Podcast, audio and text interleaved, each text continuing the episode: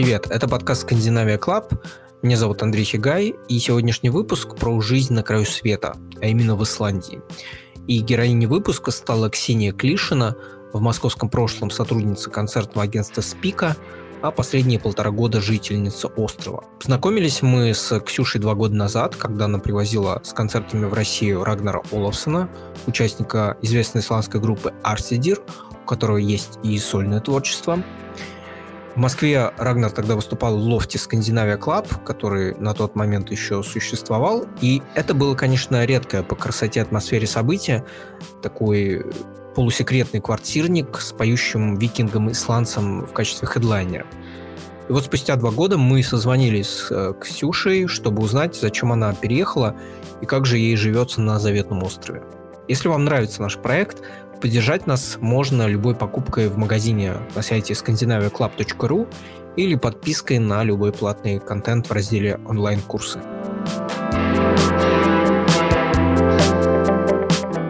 А, привет, меня зовут Ксюша.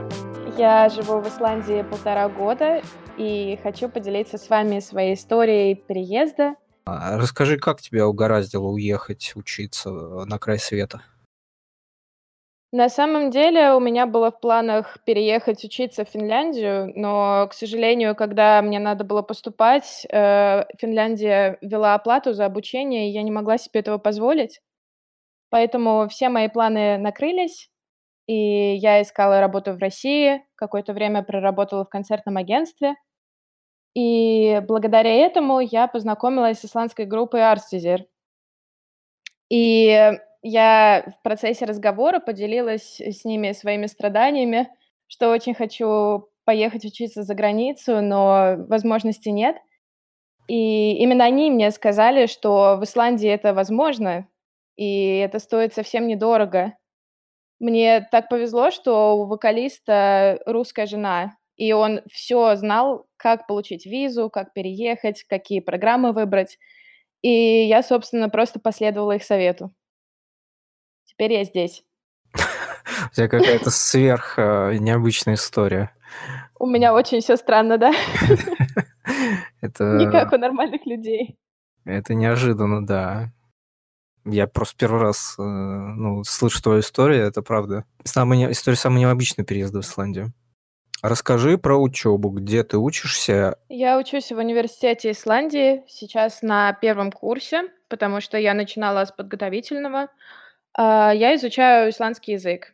К сожалению, это никакой профессии не дает, но это достаточно важно, если ты хочешь здесь остаться, потому что самостоятельно учить язык довольно сложно из-за того, что материалов очень мало.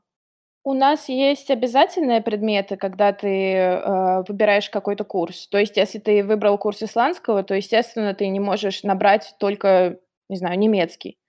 То есть у нас есть четыре предмета, которые обязательно надо взять. И по желанию уже можно заполнять расписание другими предметами, можно договориться даже брать предметы из других курсов. Вот, то есть ты сам делаешь свое расписание, но есть какой-то минимум, который ты обязательно должен пройти. Угу. Как ты вообще оцениваешь свой исландский язык? А, плохо. Я на самом деле не рассчитывала, насколько он сложный. А это действительно так. И сложность даже не только в том, что его сложно учить, а, сложность в том, что когда ты идешь в университет, когда ты читаешь книжки, ты учишь литературно исландский. А если ты выходишь в город и пытаешься говорить с исландцами, то все обстоит абсолютно по-другому. Они говорят очень-очень быстро, комкают слова, сокращают их, и поначалу их очень сложно понять. Сложно даже выделить какие-то слова из потока речи. Это очень сильно останавливает в изучении. Ну и недостаток материалов. То есть, э, тебе приходится выбирать из очень ограниченного круга учебников литературы, потому что, в принципе, их немного. То есть, э, не получится, как с английским, например, когда ты можешь сам подобрать себе материал, который тебе именно интересен. Здесь приходится использовать то, что есть. Есть у тебя какие-то любимые фразы, выражения на исландском языке? Ты вот э, в посте писала про авось, может быть, это? А, ну, мне на самом деле эта фраза не очень нравится, потому что исландцы прикрываются ей очень часто. То есть в любой ситуации, когда они накосячат, они могут это сказать. Это «Fechte reddest». Это значит «авось прокатит» и э, нормально. Еще мне нравится одно слово, называется «Glückgewetter». Это тоже фраза, которую сложно перевести, значит, как оконная погода, можно сказать. Это такая фраза, когда ты смотришь из окна, там, не знаю, идет дождь, ветер, и тебе уютно дома. То есть погода, на которую хочется смотреть изнутри дома. Расскажи про деньги. Сколько нужно денег, чтобы учиться и не тужить? Это очень сложный вопрос, потому что у каждого человека разные запросы на жизнь. Я бы сказала, что самый минимум, который нужен для жизни, это около 100 тысяч крон в месяц. Это в районе 50 тысяч рублей, там зависит от курса валют. Но если у тебя только такая сумма, то надо понимать, что это только на оплату жилья, только на еду, все. То есть ни на какие развлечения этого не хватит. А, чтобы жить более-менее комфортно, не знаю, ходить там в бар иногда или на какие-нибудь концерты, то есть чтобы можно было позволить какие-то развлечения, это уже 140-150 тысяч крон. То есть там делить на 2, 70-80 тысяч рублей в месяц. Вот. Это минималка. И как же заработать, если не рассчитывать на помощь там из России, от родственников? Ну вот я сейчас работаю как раз на обычной для студента работе. Э, можно получать, в принципе, в хорошие месяцы до 140 тысяч крон. Но стоит помнить, что студентам можно работать э, до 15 часов в неделю, по факту это не очень соблюдается. Я очень много случаев знаю, когда люди работали и полный рабочий день, будучи студентами из России, и им за это, в принципе, ничего не было, пока это не заметили. Но когда заметили, им тоже сказали, типа, почему ты так делаешь? И человек ответил, ну, я не знал ваши правила. Они такие, ну ладно, в следующий раз так не делай. То есть они стараются за этим следить, но не особо следят. И если у тебя будут там, не знаю, 5-10 часов дополнительных э, в, не, в месяц, то это не так страшно. С этим можно работать. Но сейчас я всем, кто желает в будущем переехать, очень советую попытаться э, получить какие-то навыки э, удаленной работы. То есть это может быть, не знаю, дизайн, написание текстов, просто все, что угодно, что может принести дополнительный доход в случае чего. Это также поможет, если будет и здесь работа, чтобы иметь какие-то дополнительные средства чисто там на развлечения или на путешествия. Очень сильно выручает. А на что вообще, кроме э, еды и жилья, можно тратить и нужно тратить деньги в Рейкьявике? Э, я бы сказала на бары, потому что э, это единственный проверенный хороший способ, как подружиться с исландцами, на самом деле. Э, потому что эти товарищи, они не очень хорошо идут на контакт, если они не находятся под действием алкоголя, так сказать. в баре э, все привыкли общаться, то есть люди идут туда, и они знают, что они встретят много людей, которых они не знают, не знают, что будут знакомиться, они находятся в такой расслабленной обстановке, и так легко с ними начать разговор. Потому что если ты подойдешь к исландцу на улице и просто начнешь с ним разговаривать, то исландец будет в шоке. То есть я бы советовала больше ходить на какие-то такие, если не в бары, то хотя бы там на концерты, мероприятия, где э, расслабленная атмосфера и где исландцы готовы к общению. Ты замечаешь какие-то сходства между исландцами и русскими? Мне часто вот жители Исландии про это говорят, что у исландцев что-то есть такое общее с нами. Ну, я бы сказала, что по сравнению со всеми северными народами исландцы более дружелюбные, они э, лучше относятся к русским, потому что у них э, очень мало про нас новостей, и они, в принципе, не знают, что у нас происходит, и мало кто этим интересуется. То есть, когда человек приезжает из России, исландец э, к нему скорее испытывает интерес, чем неприязнь.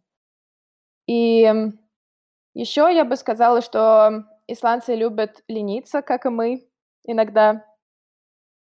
Ам, а так больше различий, чем сходств. Мгм. А ра расскажи про различия. А, сейчас очень сложно смотреть назад, потому что я уже очень привыкла к исландскому менталитету, и меня уже ничего не удивляет. Но когда я только сюда приехала, меня поражало, насколько люди наивные. Они думают, что всё все в жизни такие добрые, хорошие и как-то рассчитывают очень сильно на поддержку государства, например. Они знают, что они всегда защищены в жизни, они знают, что у них всё хорошо. И когда возникают какие-то проблемы, допустим, на работе даже, если кто-то там что-то не не то сказал, то исландец впадает в ступор: "А как же так?" И по сравнению с вот с нашими проблемами, их проблемы- это, ну, они улыбку только вызывают на самом деле. Люди склонны переживать о каких-то мелочах, о которых мы бы даже не задумывались. И еще одно большое отличие- это то, как они общаются друг с другом, как они дружат. У нас в России люди более внимательно относятся к друг другу, они более склонны к общению, люди привыкли друг друга превра приглашать в гости или ходить вместе с друзьями в кино, например, там куда угодно. Здесь очень редко кто-то договаривается с кем-то. А, обычно люди просто работают всю неделю и на выходных идут там в бар, допустим, и они знают, что в конкретном баре есть, э, те или иные его друзья. То есть они уже на месте встречаются, общаются, но заранее никто не договаривается. Это тоже странно. Вообще исландцы любознательные. То есть, э, если говорить про наше окружение, да, то у нас там все путешествуют, где-то оседают. Это очень сильно зависит от человека, потому что некоторые исландцы, им абсолютно не интересно, что происходит в мире, им не интересно путешествовать, они живут в Исландии, им хорошо. Есть исландцы, которые, наоборот, хотят, э, пуститься в кругосветку и вообще хоть куда-нибудь уехать, но не жить в Исландии. Но такие обычно возвращаются в Исландию, это вот забавно. Есть, э, те, которым интересна Европа, и они летают там только в северные страны и в Испанию. Всё. А есть исландцы, которые, наоборот, их тянет в Мексику или в Азию. Вот таких очень много. Я не знаю, у них какой-то такой восторг от азиатских стран, особенно от Таиланда и Филиппин. Может быть, из-за того, что здесь очень много тал таиландцев и филиппинцев, я не знаю. Очень много исландцев, которых я видела, э, хотят поехать в Россию. И когда они узнают, что ты из России, им становится очень интересно, потому что они, в принципе, ничего особо о нас не знают. И они спрашивают: "Ой, а а как вы там живете? А как там это, как то?" Ай, но, конечно, после, э, кубка по футболу очень многие здесь уже побывали, и большинство из них очень хотят вернуться. Всем очень понравилось. А расскажи немножко про то, где ты работала в Исландии. А, когда я только сюда переехала, я работала какое-то время в баре. Сейчас работаю в не знаю, как это даже назвать, кафе-общепит. Естественно, это всё очень грустно, и я смотрю на, э, ребят, которые тоже из России приехали, из Польши. Очень многие с высшим образованием, с огромным количеством навыков, но не могут найти хорошую работу, потому что конкуренция очень сейчас большая. На одно, рабочее место хорошее могут быть просто сотни заявок, а это очень много для Исландии. Э, некоторые люди говорят, что, э, нужно учить язык, выучить его хорошо, тогда появится больше возможностей. И, может быть, это правда, потому что даже если ты хочешь быть официантом, во многие, э, рестораны принимают только со знанием исландского языка, даже в туристические. Э, таким образом, я не знаю, может быть, Исландия хочет, э, сохранить свой язык, потому что с языком есть проблемы. Здесь очень большое количество иностранцев живет сейчас, и не все хотят учить язык. Может быть, такими способами они пытаются как-то смотивировать людей влиться в общество. Э, здесь, э, из-за вот таких вот проблем я решила, что надо давить на удаленную работу именно нам, как приезжим, чтобы добиться чего-то в жизни и построить какую-то карьеру. И я занимаюсь творчеством здесь. Я начала бить татуировки. Э, вроде бы идет потихонечку. Мне сложно сейчас представить, э, что будет, потому что все очень сильно зависит от моего ощущения здесь, от работы, от карьеры, там пойдет мое дело или нет. И я точно знаю, что мне было бы интересно пожить в других странах, в той же Финляндии, потому что у меня все время была эта мечта хотя бы на несколько месяцев там задержаться. Но в то же время я боюсь, что я не смогу больше жить в других местах, потому что здесь ты очень сильно привыкаешь к тому, что вокруг тебя окружает природа. Ты можешь смотреть куда-то вдали, видеть на многие-многие километры. Здесь нет такого, что какие-то здания или постройки будут мешать твоему взгляду. Ты к этому очень привыкаешь. Ты привыкаешь к пространству, к атмосфере, привыкаешь к тому, что мало людей, к тому, что все работает, работает хорошо. И это вот как я часто сравниваю Исландию как одну такую маленькую семью, где кто-то друг друга любит, кто-то друг друга нет, но это все равно семья, и по отношению к другим странам это очень сильно заметно. То есть ты как бы в своем пузыре, в своей какой-то такой уютной капсуле находишься на этом острове. Как-то так. А ты вообще первый раз как очутилась в Исландии как турист, или ты сразу прям взяла и переехала? Я сразу взяла и переехала. Я никогда не была здесь, пока не приехала с чемоданами.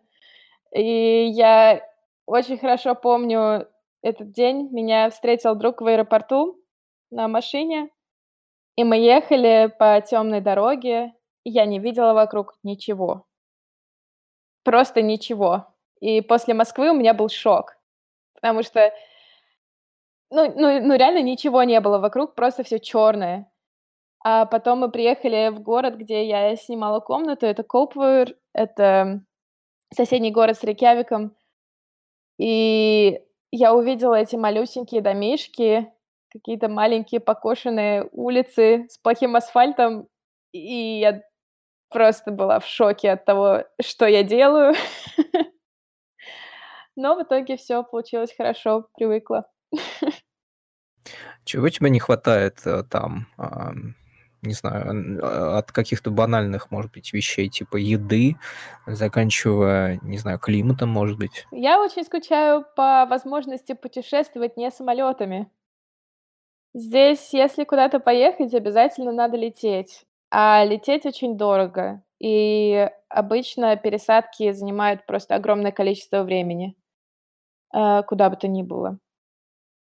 В Москве вот там или в любой другой стране ты можешь даже сесть на машину и куда-то уехать, а здесь обязательно надо лететь.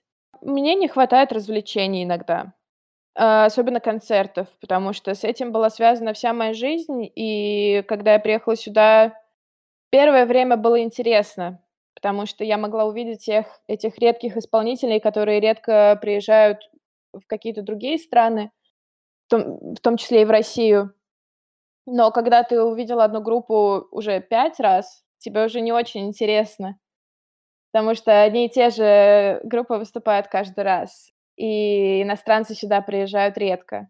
Так что я очень сильно скучаю по концертам, а, скучаю по возможностям работы. Здесь, э, в основном все основано на туризме. То есть большая часть вакансий, которые есть на рынке, это как раз, э, такие низкоквалифицированные профессии вроде официантов. Еще, конечно, грустно, что, э, не такой большой выбор того, что можно купить. То есть, э, я вот покупала, например, камеру недавно, и я просто все магазины обошла, чтобы найти то, что мне нужно. В России такой вопрос бы не стоял. Если заказывать что-то из других стран сюда, то здесь огромные налоги. Если ты, допустим, заказываешь что-то за 8000 крон, то 4000 ты отдашь просто как налог. Ну, какая-то вообще невеселая картина. А, карьерный рост а, под вопросом, развлечений нет. Но здесь все зависит от того, что нужно конкретному человеку. Я всегда говорила, что в Исландии не все приживутся. И даже я, как человек, который всегда хотел жить в маленьком городе, а, рядом с природой, около океана, э, где будет мало людей, даже я чувствую себя здесь, э, иногда одиноко и не очень комфортно. Но это это вот реально зависит от того, что ты хочешь. Мне хочется здесь остаться, потому что это того стоит в моих глазах. Мне я готова рисковать там чем-то, я готова лишаться чего-то, чтобы быть рядом с такой природой. Ты можешь сесть на машину, д 20 минут отъехать от города и увидеть огромные водопады. Такого нигде нет. Здесь есть, и это того стоит. И опять же, общество здесь построено не так, как наше. У меня взгляд на это российского человека. Нам важна карьера, нам важен статус, нам важны какие-то вещи. Исландцы об этом не переживают. У них есть там старая толстовка, они будут ее носить всю жизнь, им хорошо, им не надо. Э, исландец может работать, не знаю, маляром, и он будет гордиться этим, потому что никто ему не скажет, что маляр- это не очень престижная профессия. Здесь никто об этом не думает. Здесь, если ты человек, который работает, который делает что-то для общества, ты важен, ты полезен, ты молодец. И неважно, президент ты или уборщик. Вот и все. Очень отрезвляюще, вдохновляюще.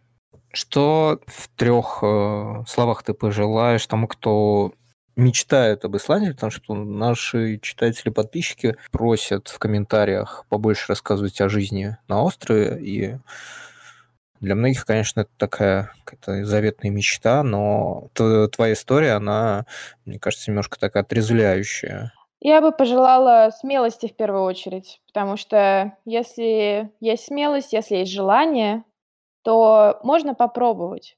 И не факт, что эта страна тебе подойдет, не факт, что тебе будет здесь хорошо, не факт, что у тебя там что-то здесь получится, но всегда важно пробовать. Я тоже не знала, куда я лечу, не знала, что со мной здесь произойдет, но если бы я не сделала этого, я бы пожалела.